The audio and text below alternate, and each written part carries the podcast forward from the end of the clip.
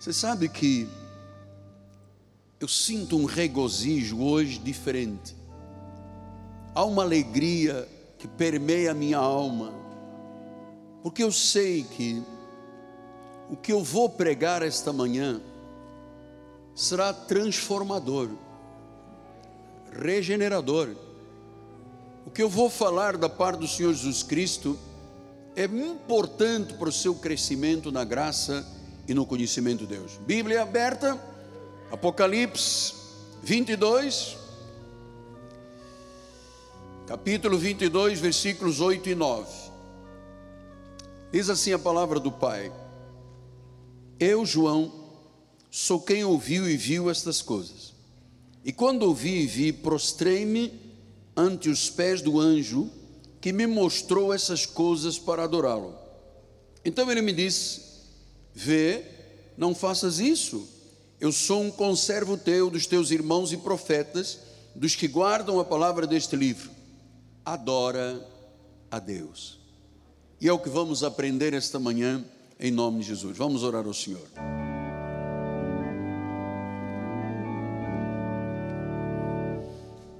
Senhor Jesus Cristo, agora que eu diminua neste altar,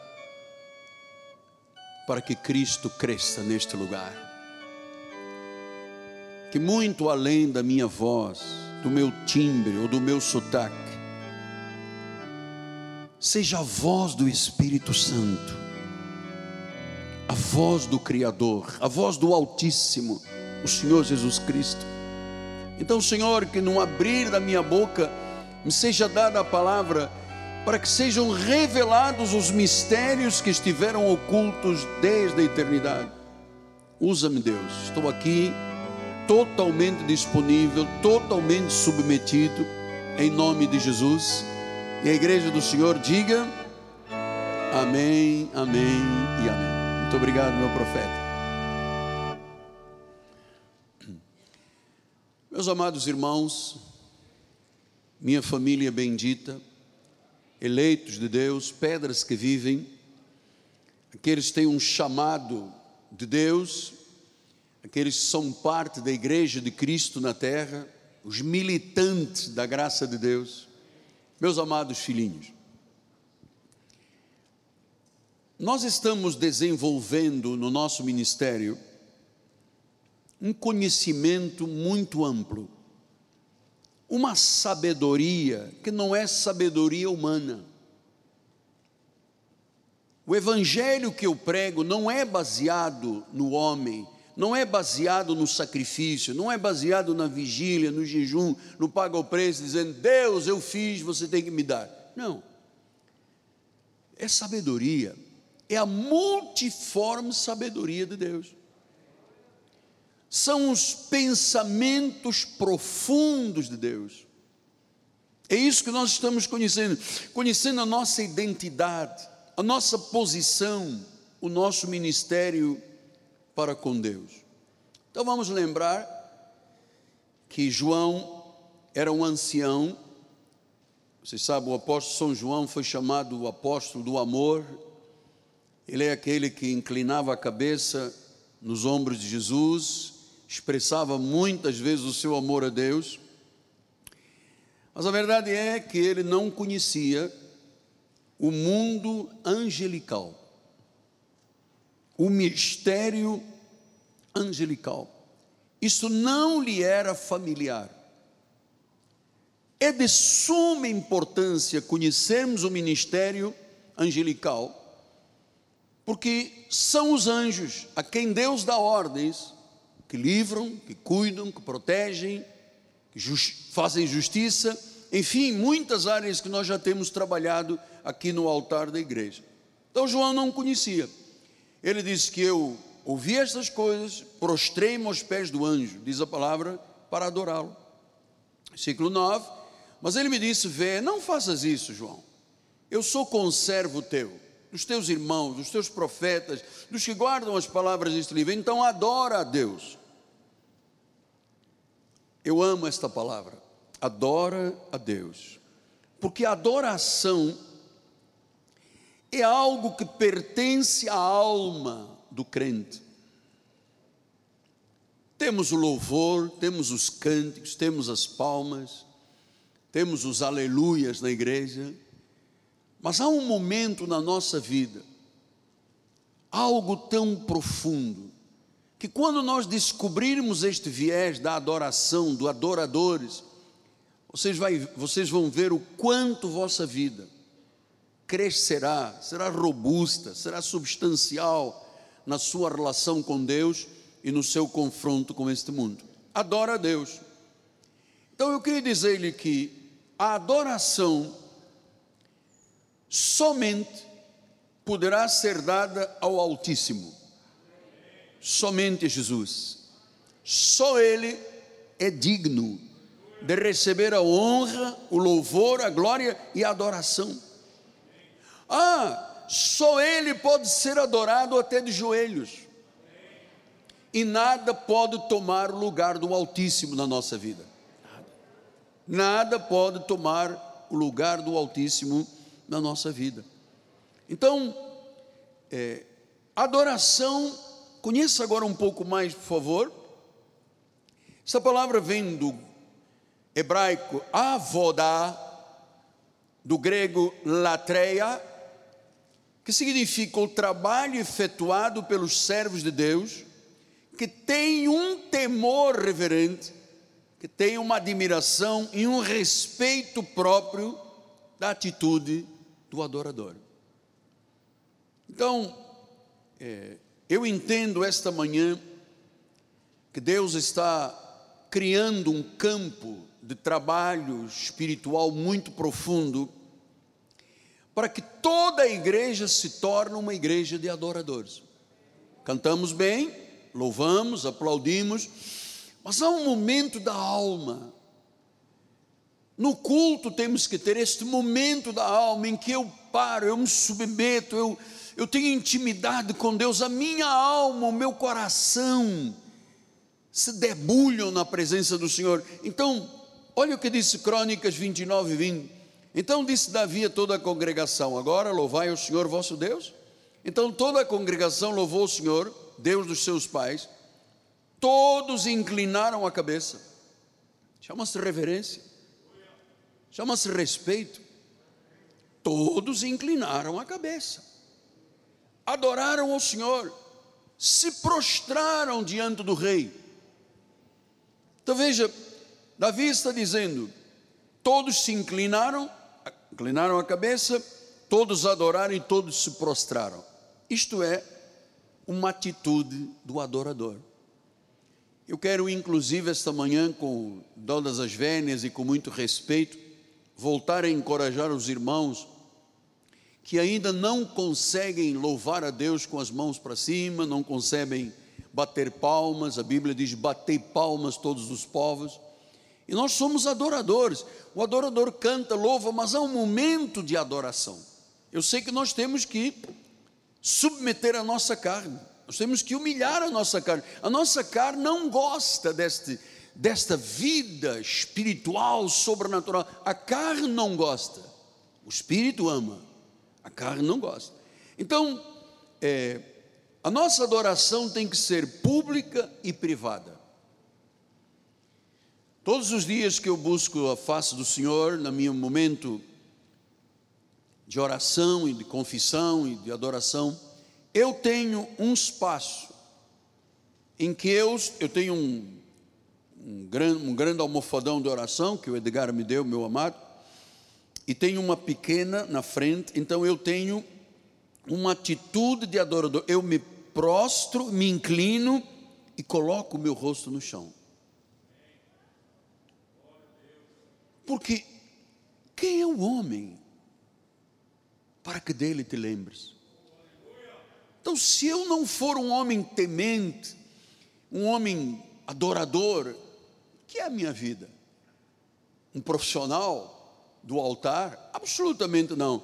Então, onde se origina a adoração? No coração.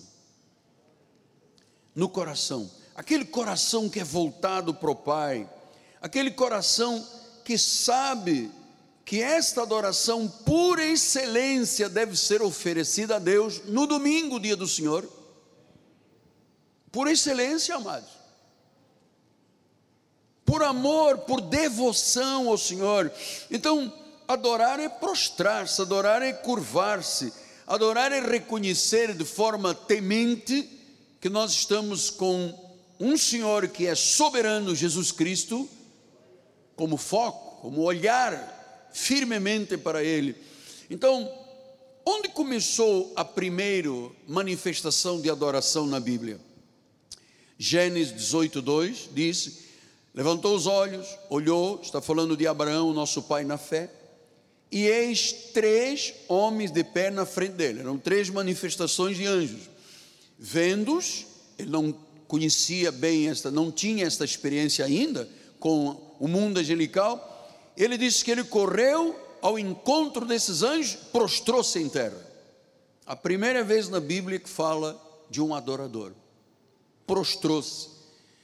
Sabe que a nossa carne, volto a dizer, ela reage muito às coisas espirituais.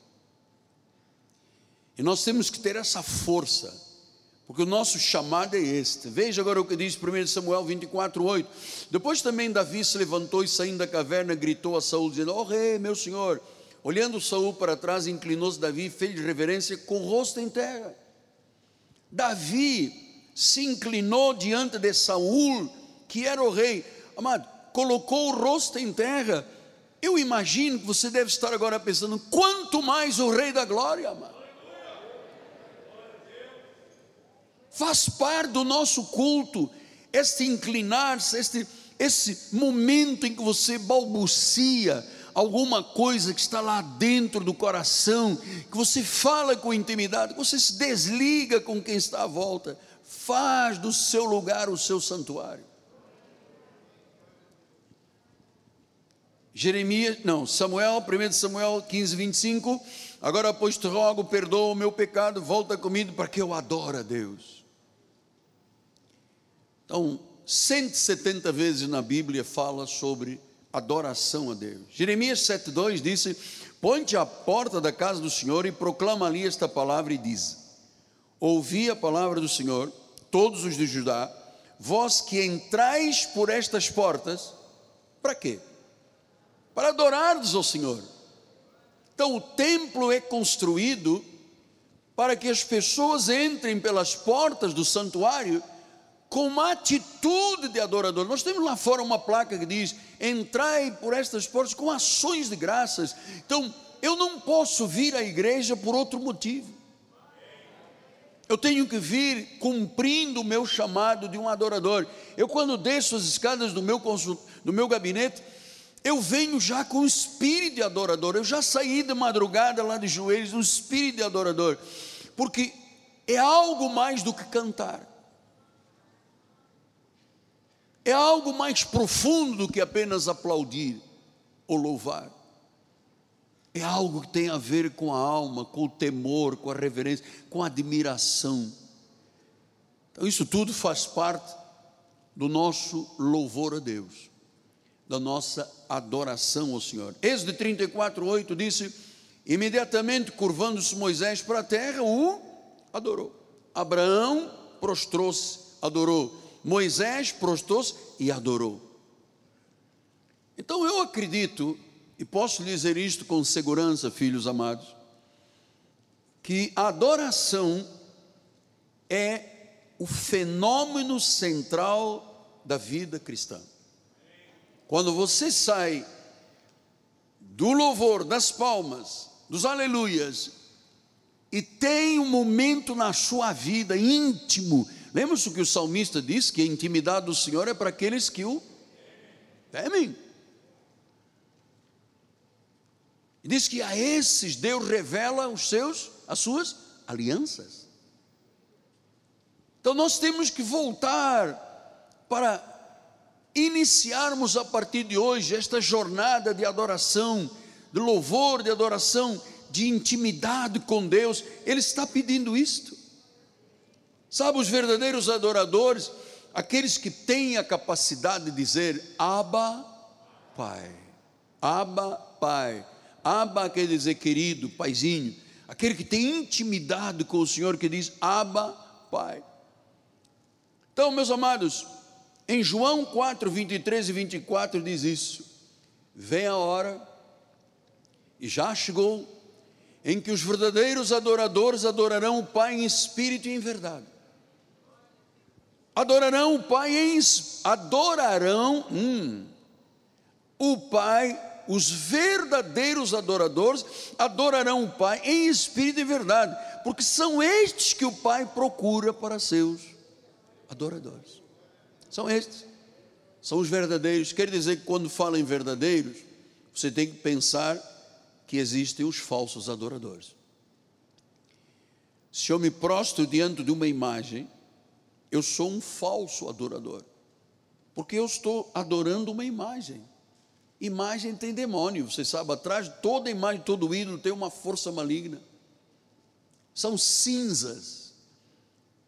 Isaías disse isso, Isaías disse: Olha, como é que é possível uma pessoa pegar um tronco de árvore, cortar o meio, fazer com esta lenha aqui fogo para assar pães, e com a outra, outra parte da, do tronco da árvore fazer uma imagem, prostrar-se diante dela e dizer que é Deus.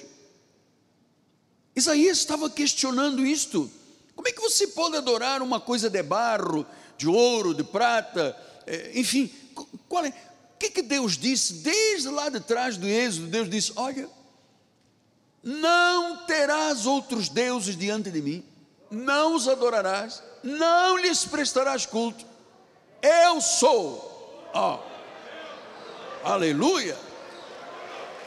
Só Ele, Jesus. Então diz que a adoração da igreja da dispensação da graça é uma adoração verdadeira. Ele busca os verdadeiros adoradores, verdadeiros, diga verdadeiros. Tem muita gente que simula que está adorando e não está adorando. É uma coisa da carne, a pessoa fica muito incomodada, sabe? A carne faz esse tipo de atitude, mas é, o verdadeiro adorador é aquele que entende, conhece o que é adorar a Deus em espírito e em verdade. Então, em espírito quer dizer que a minha adoração ela tem que ser profundamente espiritual. Eu posso cantar, bater palmas, amém. Mas a adoração é em espírito. E como você adora a Deus em espírito, tem que ser adorador de Deus em verdade. Você tem que conhecê-lo. Você tem que conhecer Jesus. Ter uma experiência com Ele. Ter um encontro com Ele de verdade. É isso que Deus está buscando nesta igreja e em todas as comunidades cristãs do mundo. Deus diz que procura os verdadeiros adoradores. Então diz que Deus é espírito, versículo 24, e importa que os seus adoradores o adorem em espírito e em verdade. Espírito e verdade. Foi por isso que o anjo disse a João: João, não me adores. Adoração pertence somente a Deus. Aí você pode dizer, não, mas após eu tenho uma imagem em casa que minhas, meus pais, meus vovós me deixaram. Eu olho para aquela imagem e aquilo é arte. Não existe arte. Existe ídolo, existe chamado santo, que na realidade não são dignos que se adorem. Foi Deus que disse: não adorarás, não prestar culto. Você sabe que há lugares que se presta culto ao homem. O Papa recebe cultos dos homens, as pessoas vão a Roma, se atiram no chão, beijam os pés, beijam a mão, como se ali estivesse Deus, mas não está. O Papa é um político, sempre preocupado com as coisas do socialismo, as coisas de dos povos, mas você nunca viu nem o Papa, nem um bispo, nem um padre com a Bíblia na mão, apregoando a palavra, você nunca viu. Agora tem uns padres modernos que até usam alguns versículos, mas na realidade, viver a palavra é outra história. Então disse: Não me adores. Quer dizer que o anjo disse: João, você desconhece que você também é um anjo. Eu sou um conservo teu, você conserva o meu. Ou seja, você tem a minha medida, eu tenho a sua medida iguais, sou da mesma natureza. Então nós entendemos que somos um espírito que habita um corpo de carne, que está revestido desta glória, revestido desta glória angelical. Eu sei que algumas pessoas estão me ouvindo lá à distância, aqui na igreja não, mas as, às vezes a pessoa está em outro lugar e diz: Ah, mas apóstolo, mas é, eu sou um anjo, você é um anjo. Oi, Jesus disse mais: disse assim, vós sois deuses. Mauro, vós sois Deus, com letra minúscula. Todos morreremos, porque o Altíssimo é o único Deus. Mas ele disse: você tem a imagem e semelhança de Deus. E lembre-se que lá em Gênesis, quando o Senhor disse aos anjos: Eia, façamos o homem a nossa imagem, a nossa semelhança. Então, você tem, não é uma pitada de Deus, você tem Deus na tua vida, você é revestido de Deus. Nós, nós não temos uma pitada de vida espiritual com o rosário, nós diretamente, em espírito e em verdade, não é com o rosário, é em espírito e em verdade. Versículo 6 este encontro do anjo sem corpo físico com um anjo de corpo físico. Imagina João prostrado, dizendo: Oh anjo, eu te adoro, eu te adoro. E o anjo diz: Não faça isso, não se meta com Deus, adore a Deus. Você não tem que me adorar, por quê? Porque eu sou igual a você, eu sou um conservo teu. Pastor, eu tenho 30 anos de ministério, 30 anos de igreja, nunca ouvi dizer estas coisas. Você está aprendendo conhecer as profundezas do coração de Deus. As profundezas do coração de Deus. Filipe, é, versículo 6, diz a palavra: Disse-me ainda, estas palavras são fiéis e verdadeiras. O Senhor, o Deus dos Espíritos dos profetas, enviou o seu anjo para mostrar aos seus servos as coisas que em breve devem acontecer. Então, o Senhor é Deus dos Espíritos, dos profetas e dos anjos anjos que estão diante do trono, serafins e querubins, há uma hierarquia. O primeiro anjo a ser criado foi Miguel, Micael, do hebraico, quem é maior, quem é mais poderoso do que Deus. Depois, Miguel é o anjo de combate, tanto que é chamado de arcanjo. E depois, Gabriel, aquele que anuncia boas novas de grande alegria, que anuncia o evangelho. Depois, míriades de míriades de míriades, milhares de milhões de anjos, que Paulo disse, são espíritos ministradores, em favor daqueles que hão de herdar a salvação. São espíritos que servem, que ministram em nosso favor. Como é que eu posso dispensar e não conhecer estas verdades? Paulo disse: olha se negligenciarmos o ministério dos anjos, como escaparemos de tão grande salvação? Olha, há situações, amado, que tem que intervir o anjo. Nós nos habituamos, nós que somos mais antigos na obra de Deus, dizer: Senhor, guarda a minha casa, Senhor, guarda o meu carro. Damos ordens a Deus, Senhor, olha, se o meu filho não passar, então eu não vou mais dizimar, Senhor. Então fazemos muito, fazíamos no passado, Deus de nosso garçom. Faça, faça, faça, faça. Na realidade, Deus quer ser adorado em espírito e verdade, quer ser louvado e deixou a incumbência dos anjos, que eu tenho experiência e muitas pessoas desta igreja estão tendo. Acreditamos que essa cura milagrosa do Mateus, lá em Dubai, filho do irmão Eduardo e da irmã Leonardo, netos do Dilson e do Evioneta, ali não foi porque a minha voz saiu numa gravação do WhatsApp. Ali estava Deus agindo por intermédio de um anjo.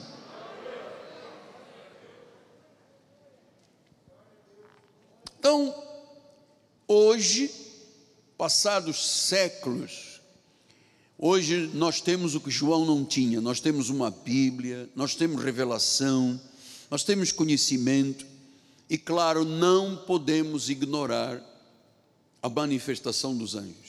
Em Lucas 20, 36 também diz isso, olha lá. pois não podem mais morrer porque são iguais aos anjos, são filhos de Deus, filhos da ressurreição. Então, não pode morrer como a nossa carne vai morrer, vai virar pó. Mas diz que não podemos mais morrer porque nós somos iguais aos anjos. Os anjos não morrem, são para a eternidade. Nós somos como eles, somos filhos da ressurreição. Então, é muito mais do que uma pessoa estar num lugar em que dá sal, dá óleo, dá semente, não sei de que, de gergelim, de feijão, faz uma sexta-feira, sacudimento. Amado, cristianismo não tem nada a ver com isso. E são os falsos adoradores. Somos iguais aos anjos. Na nossa alma, sempre desejou, e você vai testemunhar comigo, você sempre desejou conhecer os mistérios do Evangelho. No livro de Efésios 8, versículos, Efésios 3, 8, diz assim a palavra do Pai: A mim, o menor de todos os santos, me foi dada esta graça de pregar aos gentios o Evangelho. Agora veja o que é o Evangelho. Isto é amplo, é lato senso. Ele disse: o Evangelho da graça.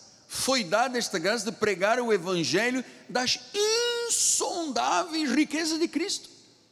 Amado, não pode acreditar que um vidrinho de óleo que passa na cabeça são insondáveis. São gestos humanos, caridosos, mas que não funcionam. O justo viverá por fé. O justo viverá por fé. Então nós somos iguais aos anjos, da mesma medida, da mesma natureza. Paulo já tinha dito isso em Gálatas. Veja lá, Gálatas 4,14. E posto que a minha enfermidade na carne não vos, vos foi uma tentação, contudo não me revelastes desprezo nem desgosto. Antes me recebestes como anjo de Deus, como o próprio Cristo. Amados, Paulo disse: Vocês me receberam como um anjo. Ele não disse: Vocês me receberam como ex-titular do SINE, do Supremo Tribunal Federal dentro. Não assim, vocês me receberam como anjo, vocês me receberam como se vocês estivessem recebendo o próprio Cristo. Amados, eu vou lhe dizer uma coisa: se há um fato na minha vida que é real, é o temor de Deus. Eu temo e tremo, isto é tão verdadeiro. E você pode dizer, mas apóstolo, eu queria sentir e viver estas coisas. Oi, eu estou lhe passando experiências aqui há anos.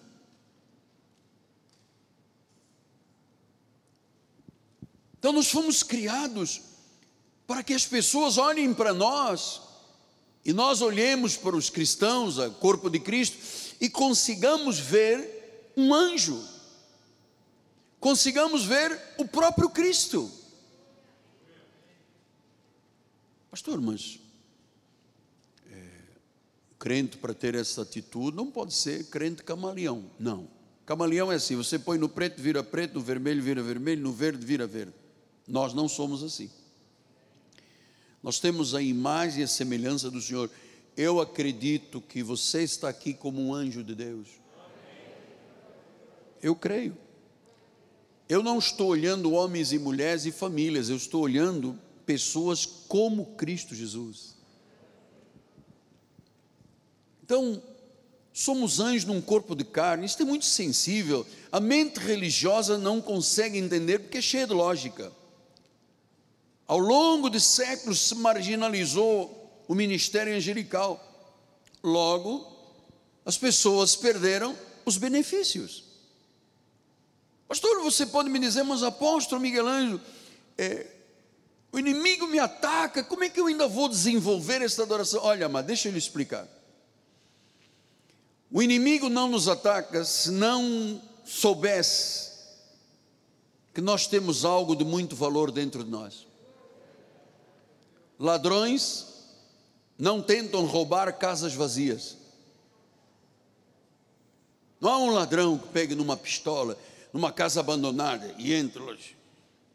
Está vazio, não tem. Não, mas vamos tentar. Não. O diabo sabe quem nós somos. O diabo sabe quem nós somos. E o inimigo não estaria atacando se você não tivesse algo muito, de muito valor dentro de você. Eu tenho algo de muito valor. Nós temos uma excelência. Somos vasos de barro, bispo Eli. Somos vasos de barro. Contudo, com a excelência do poder de Deus, para que o poder não seja nosso, seja dele. Então, se eu sou um vaso de barro na carne e tenho dentro de mim um poder extraordinário, que é a própria presença de Deus, eu sei que em algum momento você vai conseguir descortinar a medida angelical do seu pastor e eu das ovelhas. Esta é a verdade. Nós andamos nesta terra como é, pessoas que têm uma medida angelical e andamos como se o próprio Deus, sabe, a manifestação de Deus estivesse sempre patente. Então, eu não posso mentir, eu não posso enganar, eu não posso defraudar, não posso me envolver com coisas escusas e escuras. Eu não tenho chamado para nada que não seja vida ministerial. Não tenho chamado de mais nada. Então eu entendo que ladrões não tentam roubar casas vazias. Ninguém atira pedra numa árvore sem bons frutos. Ninguém. É uma árvore, não tem nada. Você já viu alguém atirar pedra numa árvore, não tem nada? Nunca viu. Assim é a nossa vida. Nós temos algo muito valoroso. E é isto que eu quero que você entenda esta manhã que esse algo valioso e valoroso chama Jesus Cristo. Ele diz: vocês têm que me adorar, verdadeiros, verdadeiros, vocês têm que me adorar em espírito e em verdade. Agora vamos mergulhar mais fundo. Apocalipse 21, 17. Mediu também a sua muralha 144 côvados, medida de homem, isto é, de anjo. Mas é claro que isto é óbvio na vida espiritual.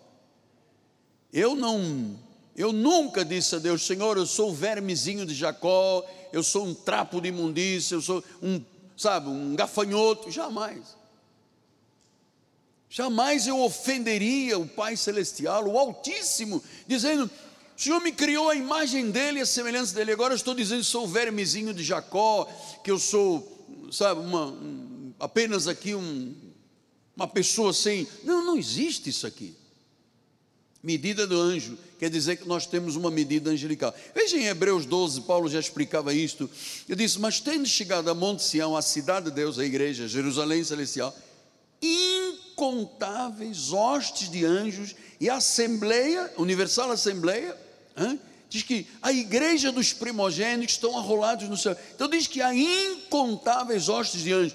Olha, aqui está uma grande hosta de anjos com corpo, e acreditamos que aqui há anjos que amam e querem ouvir a pregação da graça de Deus. Eles querem prescrutar os oráculos de Deus quando eles são anunciados.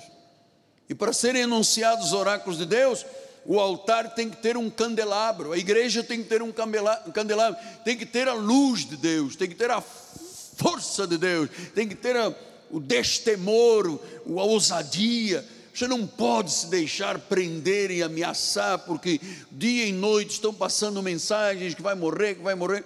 Eu estava ouvindo esta manhã uma mídia social que estava dizendo que o Tribunal de Contas da União, não sei se é verdade, portanto eu não vou fazer uma fake news, mas estão dizendo que havia uma carta na internet em que o Tribunal de Contas da União disse que 60% das pessoas que dizem ter morrido com Covid, não é verdade. 60% não morreram do Covid. Morreram de outras doenças, mas não do Covid. Isso é o que disse o tribunal, não sou eu que estou dizendo, pelo amor de Deus. Disso que o tribunal colocou na sua ordem social.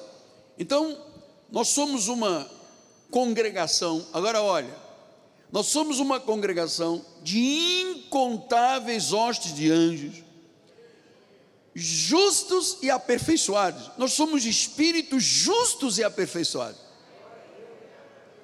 Pastor, mas eu, eu tenho dificuldade de entender essa expressão, porque papai era da maçonaria, ele diz tudo justo e perfeito. Quando me saudava, era uma saudação maçônica. Mas na realidade, amado, a Bíblia está dizendo muito claro, muito claro, que nós somos anjos de luz, aperfeiçoados pelo sangue de Jesus Cristo. pelo sangue de Jesus. Apocalipse, é, não ainda temos, temos o versículo 25, não é, bispo? Aí, tendo cuidado, não recuseis o que fala, pois se não escaparam aqueles que recusaram ouvir, quem divinamente os advertia sobre a terra, muito menos nós, os que nos desviamos daquele que dos céus nos adverte. Então, o que é que o púlpito tem que fazer? Também advertir. Falar, amados, isto é importante. Acreditar nesta vida íntima com Deus, vida de adorador. Louva, canta, mas tem que adorar, tem que abrir o coração, tem que se entregar, sabe aquela inconteste, incondicionalmente diante do Pai. Isso é uma experiência mística, uma, uma experiência espiritual muito grande. Então, veja que quando Jesus revelou a, o anjo, o anjo revelou a, a, a João para que ouvisse e escrevesse o livro do Apocalipse, as revelações, ele escreveu sete cartas às igrejas da Ásia. Sete por quê? Sete quer dizer todas, a totalidade, a perfeição. E ele disse assim, por exemplo, 2.1, ao anjo da igreja em Éfeso escreve, chamou o pastor de anjo.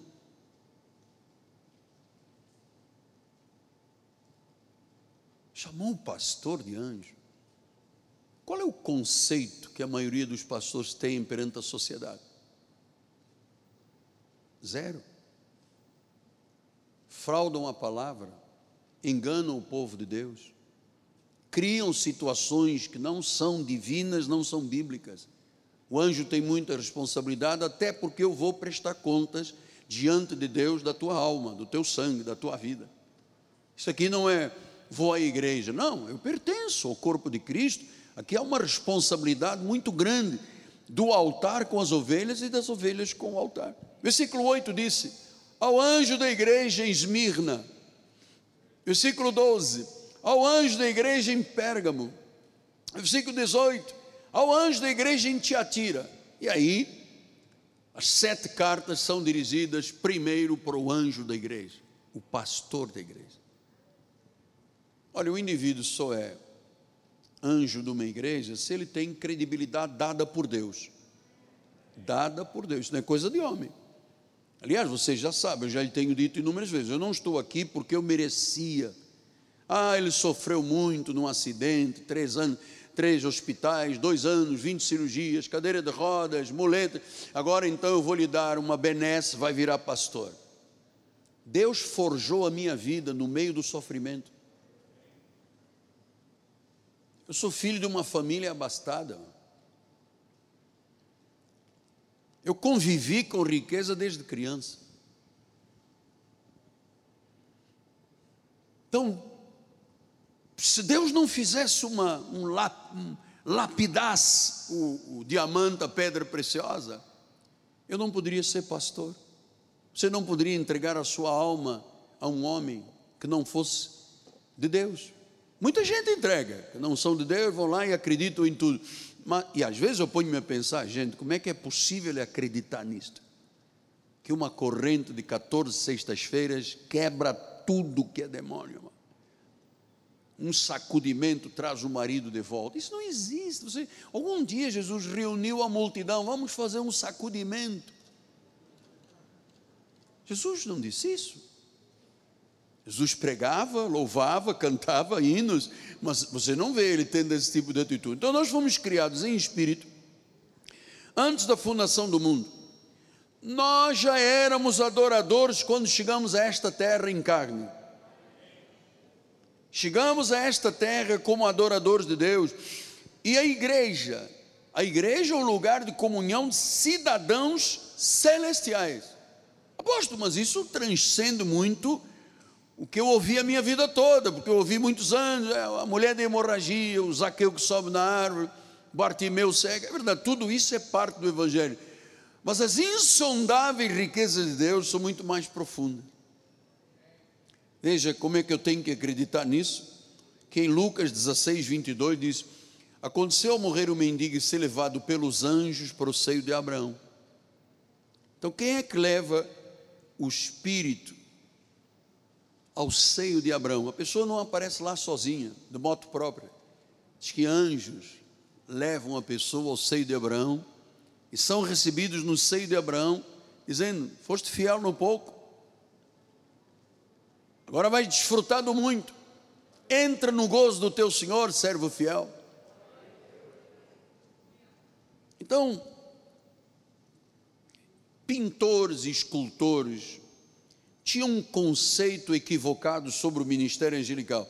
Eles pintam e fazem esculturas com anjos com asas, com rosto de criança, um rosto barroco, cabelo anelado, gordinhos, pequenininhos, que ficam nas esquinas dos, dos santuários, olhando e tal. Amado, é, você deve saber que anjo é um ministro, labareda de fogo, que tem um ministério de servir aqueles que hão de herdar a salvação, que são conservos com eles.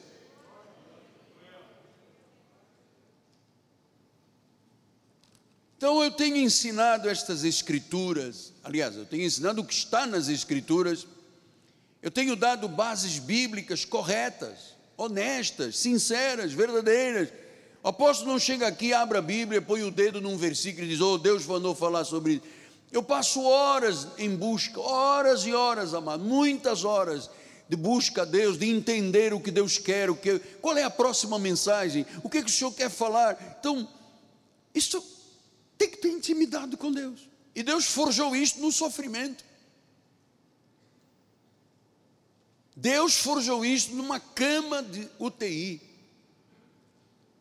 Quando estava desenganado pela medicina, quando quase amputei uma perna com gangrena, e que Deus enviou um anjo na figura de uma mulher que passou-me a Bíblia para a mão, nunca tinha tido acesso à Bíblia, apesar de ter sido 21 anos católico apostólico romano, e de ter sido presidente da juventude católica, presidente da juventude operária, Jeque Joga. Então, eu não sabia que Deus falava e que existia um livro sagrado. Aqui, Bíblia Sagrada. Os hispânicos chamam Santa Bíblia. Então, quando você abre a Bíblia, você já tem que crer antes de abrir a Bíblia. Porque se eu não creio antes de abrir a Bíblia, isso vai fazer confusão na minha vida. Então, amados, é, nós temos um corpo de carne que se opõe ao que nós somos em espírito às vezes se levantam altivezes na mente, criam dúvidas, as altivezes, será que não é bem assim? São altivezes que às vezes se levantam, e nós temos que vencer a lógica. Nós temos que vencer os medos que o cristão normalmente tem, porque a altivez se levanta contra quê? O conhecimento de Deus. Por isso Paulo diz: levando cativos todos os pensamentos ao Senhor. Leva cativo, porque eu também sou atacado muitas vezes por dia, e você também com setas, dardos, mas eu não posso entender de outra forma a palavra de Deus, a não ser que sou uma medida angelical e tenho a imagem, e você tem a imagem e a semelhança de Deus. Então é responsabilidade do líder pregar a verdade, e ao povo, qual é a responsabilidade? Conferir coisas espirituais com espirituais para ver se é assim. Então nós passamos aqui nos telões, temos a apostila para você poder vivenciar depois que acaba o culto, chegar à sua casa, tem um 10 minutos de descanso, abra a apostila de novo e lê e veja. Então, é, não há nenhum simbolismo na pregação desta igreja. Não há, só há verdade. Oi, tem me custado um pouco, você pode imaginar, quando eu comecei a pregar a predestinação, meu amado. Eu levei, foi bomba na cabeça aí todos os dias. Quando eu fui consagrado apóstolo, o mundo inteiro me pisoteou pela rádio e televisão. Hoje nós temos muitos apóstolos. Essa história apostólica começou aqui neste altar, numa convenção nos Estados Unidos. Pastor, mas isso me, me parece que é um pouco de vaidade. Olha, amado, eu, coisa que eu não posso ter é vaidade, nem pedestal. Eu não posso viver em cima de um pedestal. Você sabe, eu tenho até dificuldade de ficar aqui de pé, eu sei quais são as minhas limitações. Saio às vezes aqui do culto com dores muito fortes. Eu tenho placas, parafusos, hastes metálicas, oito parafusos na perna. Então, amado, eu não brinco de cristianismo. Eu não brinco, não brinco de cristianismo. Não brinco. Eu tenho muito temor. Atos dos Apóstolos diz que apareceram dois homens, tu, Teudos e Judas, Teudas e Judas. Começaram a arrebanhar pessoas, arrebanhar pessoas. Diz que tanto Teudas quanto Judas morreram e aquele grupo que estava seguindo não deu em nada. E aí a palavra adverte, diz: olha, se esta obra é de Deus, vocês estão lutando contra Deus. Se esta obra dos homens, vai perecer. Se for de Deus, se for de Deus, se for de Deus, quem lutar contra você ou contra mim ou contra os crentes do mundo inteiro está lutando contra Deus. Você sabe quem é que vai prevalecer? Eu, você, nós, a igreja de Jesus na face da terra, sempre prevalecerá, sempre.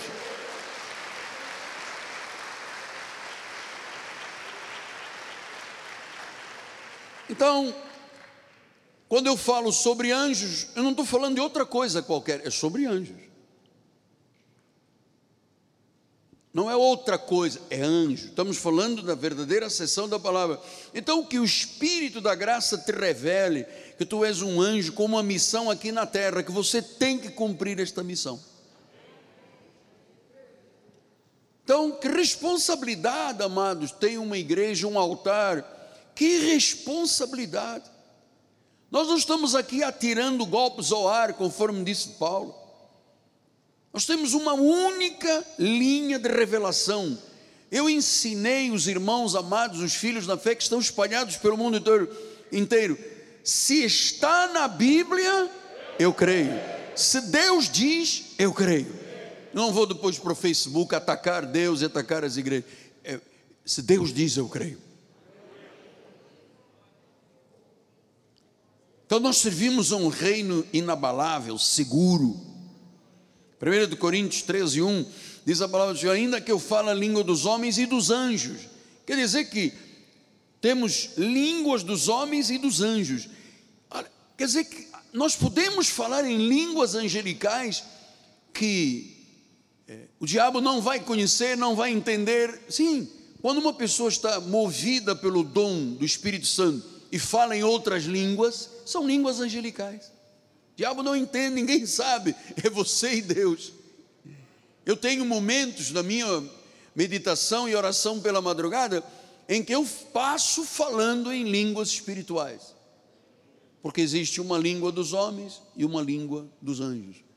Então, amados, Atos 6,15 diz: Todos os que estavam assentados no sinédrio, fitando os olhos em Estevão, viram o seu rosto como se fosse um rosto de anjo. Por que, que eles viram um rosto de anjo? Porque ele era um anjo. Foi apedrejado, Paulo, Saulo consentiu na morte. Então, quando eles estavam no sinédrio para julgá-lo, as pessoas começaram a olhar e não viram mais Estevão com a barba longa e grande, com roupas é, daquele tempo. Eles viram um anjo. Quando as pessoas te virem, tem que te ver um anjo, como o próprio Deus, como o próprio Deus. Pastor, mas o senhor não acha que isso é tocar na glória de Deus? Tocar na glória de Deus é pregar o contrário, isso é que toca na glória de Deus. Veja que tínhamos uma igreja orando em Atos dos Apóstolos, Pedro estava preso, amarrado a um tronco de árvore, dois sentinelas, sentinela na porta, portão automático de ferro, e diz que a igreja estava em oração. O anjo foi e libertou Pedro, Chegou a uma rua, o portão se abriu automaticamente, diz a palavra, e ele chegou a uma rua e o anjo desapareceu. Então ele foi correndo para o lugar onde havia reunião de oração. Na casa de uma pessoa havia reunião de oração. Senhor, livra Pedro. Senhor, tira Pedro do cárcere. Senhor, é o teu servo. Por favor, faz o um milagre. Em Atos 12, 13 a 15, o que, é que ele diz? Quando ele bateu Pedro no postigo da porta, veio uma criada chamada Rod ver quem era. Reconhecendo a voz de Pedro, tão alegre ficou que nem o fez entrar, mas voltou correndo para anunciar que Pedro estava junto do portão, onde estavam os irmãos orando por Pedro. E diz o versículo número 15: e eles disseram: Olha, Rod, pelo amor de Deus, tu estás louca. Não pode ser Pedro. Pedro está preso. Sim, mas nós estamos orando para libertar Pedro. Olha, não pode ser Pedro. Sabe, quando Pedro foi liberto pelo anjo, as pessoas não conseguiram entender que era resposta das orações, estavam lá clamando dia e noite para Pedro não morrer, porque se ele chegasse a Herodes, ele seria morto. Disseram: Estás louca, Rod? Se fosse a minha avó, dizia: Ave Maria. Ela, porém, persistia em afirmar que era assim. Então disseram: É o seu anjo. Era ele mesmo. Era Jesus que estava ali manifestado através de um anjo.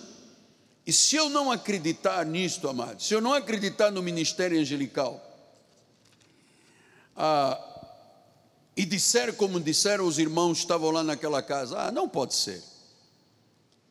Não pode ser. Ele está preso, como é que pode? É um anjo que está aí na porta. Era um anjo mesmo, Pedro era um anjo. Então você tem que crer. É como orar pelos enfermos e não crer que haverá cura. Eu creio. Quando se ora, a cura. Versículo 16, o que é que diz?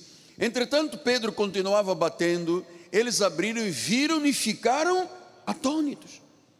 Quando confirmou, Pedro disse: Sou eu, gente, abre a porta, sou eu, sou eu, foi livre da cadeia. Não, não é nada. A empregada tomou um, um tinha problemas de surto, está dizendo que é Pedro. Não é nada, é um anjo. Então, quando Pedro disse: Não, vou continuar batendo na porta até eles abrirem. E quando abriram, ficaram atônitos. Hum, ficaram atônitos. Glória a Jesus. Isso é experiência cristã experiência com o mundo angelical, experiência de intimidade com Deus. Gênesis 28, estamos caminhando para os minutos finais. Gênesis 28, 10, 12 e depois 16 e 17 diz assim: Partiu Jacó de Berseba e seguiu para Arã. Tendo chegado a certo lugar, ali passou a noite, pois já era sol posto. Tomou uma das pedras do lugar, fê-la seu travesseiro, se deitou e ali mesmo dormiu. Versículo em diante. Sonhou, Jacó sonhou, exposta na terra uma escada, cujo topo atingia o céu, e os anjos de Deus subiam e desciam por ela. Amado, vou lhe dizer assim, com honestidade, mão na Bíblia. Eu creio que há uma escada espiritual onde anjos sobem e descem trazendo respostas, consolo, conforto, livramentos, curas, milagres e prodígios e maravilhas. Versículo adiante. Despertado Jacó do seu sono, disse: Na verdade, o Senhor está neste lugar. Eu não sabia. E temendo disse: Quão temível é este lugar! É a casa de Deus, é a porta dos céus. Veja, Jacó, filho de patriarca, ele não conhecia este mundo e teve um sonho, desviou uma escada, o topo lá no céu, anjos desciam, anjos subiam, é a manifestação angelical. E disse: Eu não sabia que isto era verdade. De quão temível é este lugar. A casa de Deus é a porta dos céus. Deus não te trouxe aqui para passar tempo, não, amado. Deus trouxe aqui porque este lugar é temível. Este lugar é temível. Este lugar é a casa de Deus. É a porta dos céus. Quer dizer, quando uma pessoa entra por essa porta, amado, só para o céu. daqui só para o céu.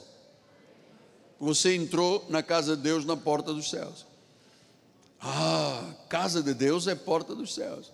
Então, meus irmãos, é, nós estamos entendendo que muito do que se luta contra a Bíblia, não, eu creio nisto, neste não creio, nesta creio, aquela não creio. Irmãos, existem dois pactos, duas alianças. O evangelho da circuncisão, Pedro para os judeus, e o evangelho da incircuncisão, Paulo para os gentios. Então, começar a criar doutrinas, como por exemplo o livre-arbítrio. O senhor sabe que livre-arbítrio não está na Bíblia. É um insulto à glória de Deus. Ele é que é soberano. Não é o homem que escolhe, diz, não fostes vós que me escolhestes, eu vos escolhi a vós outros para que vades e deis fruto. Então, a escolha soberana foi de Deus. Deus disse: Miguel, desde antes da fundação do mundo, eu já te criei em espírito, você foi revestido do corpo de carne, agora você tem uma medida angelical e que Deus seja visto na tua vida. Amados, o que Deus decreta é imutável. Eu não tenho coragem, de forma alguma, de lutar contra Deus.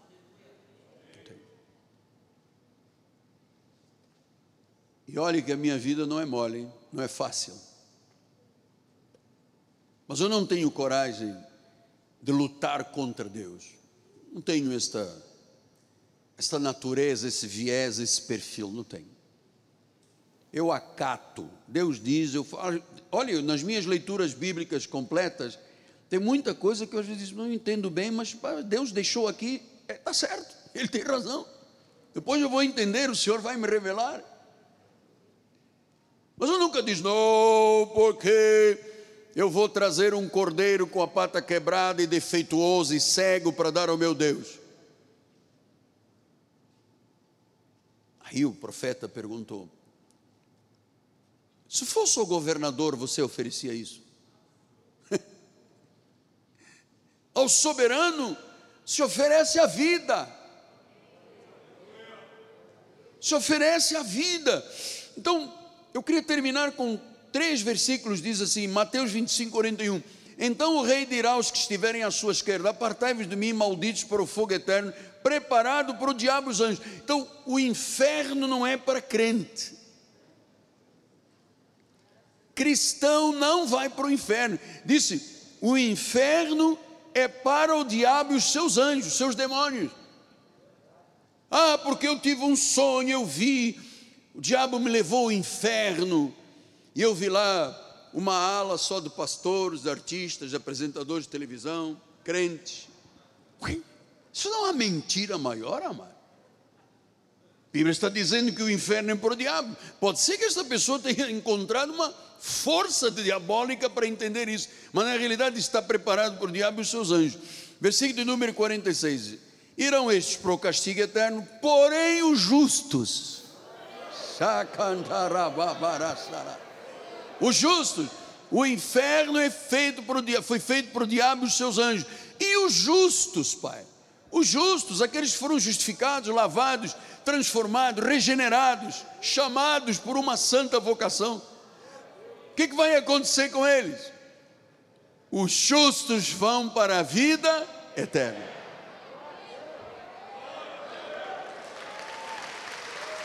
Os justos vão para a vida eterna. Versículo 38 e 34 disse: Quando vier o filho do homem, sua majestade e todos os anjos com ele. Então, o Senhor virá com anjos, arrebatará a sua igreja e depois diz que todos eles, é, quando vier o Filho do Homem na sua majestade e todos os anjos com ele, então se assentará no trono da sua glória. E todas as nações serão reunidas na sua presença. Ele separará uns dos outros, como o pastor separa o cabrito da ovelha. E porá as ovelhas à sua direita, lugar de honra, e os cabritos à sua esquerda, lugar de desonra. Então dirá o rei aos que estiverem à direita: Vinde benditos do meu Pai entrai na posse do reino que vos está preparado desde a fundação do mundo. A obra é completa. Deus não está fazendo nada novo, Deus já fez tudo. Ele consumou na cruz do Calvário e ele disse: Consumado esto. Está consumado, está feito. It's done. Está hecho. A obra é completa. Pastor, o que, que Deus então está fazendo hoje em dia? Materializando o que ele manifestou. A salvação, o perdão, a prosperidade, a abundância. Deus está fazendo. E eu termino com 1 Timóteo 5, 21. Conjuro-te, disse Paulo, escrevendo a Timóteo perante Deus e Cristo Jesus e os anjos eleitos, que guardes estes conselhos, sem prevenção, nada fazendo com parcialidade. Diz que, e os anjos, perante Deus, Cristo Jesus e os anjos eleitos. Diz que ele nos elegeu desde antes da fundação do mundo para sermos santos e irrepreensíveis perante Ele. Então eu queria terminar dizendo: eu creio nesta palavra que está chegando ao mundo, mano. Neste momento, pelas mídias, pelos satélites, em português, em espanhol, em inglês, talvez mais de um bilhão de pessoas possam ter acesso a esta mensagem. Hoje é simples, é um telefonezinho. O mundo tem que saber quem é Jesus Cristo. E o mundo tem que conhecer as insondáveis riquezas de Cristo. Você sabe por quê? Porque do outro lado tem muito povo que é dele. São sementes da salvação. São ovelhinhas de Jesus, estão aí desviadas, afastadas, ou nunca chegaram ao conhecimento de Deus. E Deus hoje está lançando uma rede.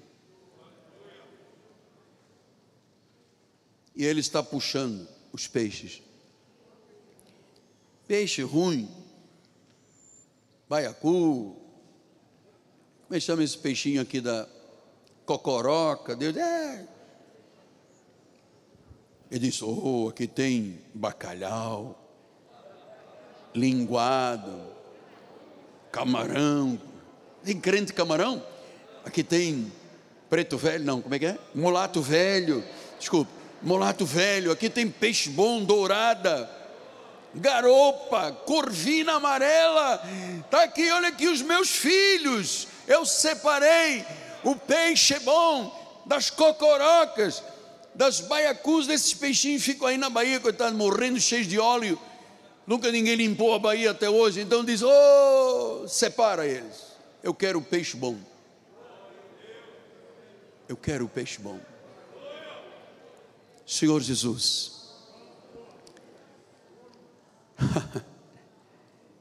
tu és precioso, Pai. Tu és maravilhoso. Eu sei que esta palavra curou pessoas aqui esta manhã. Este conhecimento da nossa identidade, oh Deus, transformou vidas. A obra está completa. A obra está perfeita o sacrifício de Jesus foi perfeito e suficiente. Por isso é que nós dizemos, Ele é o meu suficiente Salvador. Quer dizer que, se é suficiente, não preciso de mais nada, preciso de Cristo. Pois que você reine em vida com estas verdades em nome de Jesus. E quarta-feira, o apóstolo vai falar sobre o homem terrenal e o homem celestial.